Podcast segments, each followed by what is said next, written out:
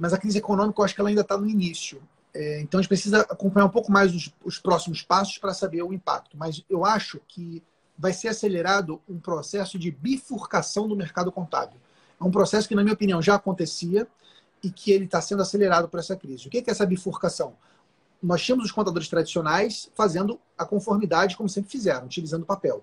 E o que está acontecendo agora é uma pressão para bifurcar o caminho, como se fosse virar um Y, em que, de um lado, você vai ter empresas de contabilidade entregando essa mesma conformidade por um preço menor, que é justamente o que fazem essas contabilidades online e híbridas, e elas vão crescer muito. Tanto é que existem já pesquisas que o número de microempreendedores individuais está aumentando muito, o número de empresas que vão baixar, que vão ser extintas, já também está acontecendo. Então, assim, nós, nós devemos ter muito empreendedorismo por necessidade. Muitas pessoas que foram desligadas passando a empreender como meio, como mesmo um profissional informal, para poder ter o seu sustento. E essas pessoas, quando recorrerem a contadores, vão recorrer aos contadores mais baratos, porque elas não têm grana para suportar um contador mais robusto.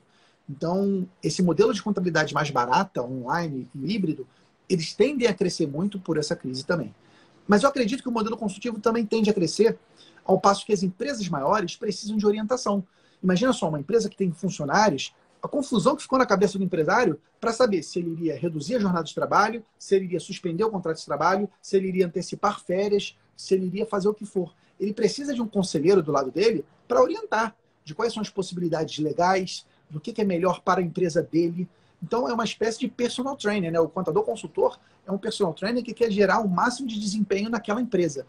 E, na minha opinião, as empresas com mais estrutura, com mais faturamento, mais funcionários, essas empresas vão passar a querer um contador mais próximo. Elas vão passar a ver que, olha, aquele contador que só cuida da minha burocracia, ele não está sendo tão estratégico como eu preciso nesse momento. Eu preciso de um contador que me ajude na tomada de decisão. Então, para concluir, o que eu vejo é isso: esse processo de bifurcação do mercado contábil está sendo acelerado pela crise do coronavírus. E o pior que um contador pode fazer é ficar parado no meio. O contador que fica parado no meio, com modelo de negócio tradicional, recebendo papel de cliente, só mandando guia de imposto e folha, ele está muito ameaçado. E é isso que eu tenho falado para os contadores, para ele abrirem os olhos e partirem para ação.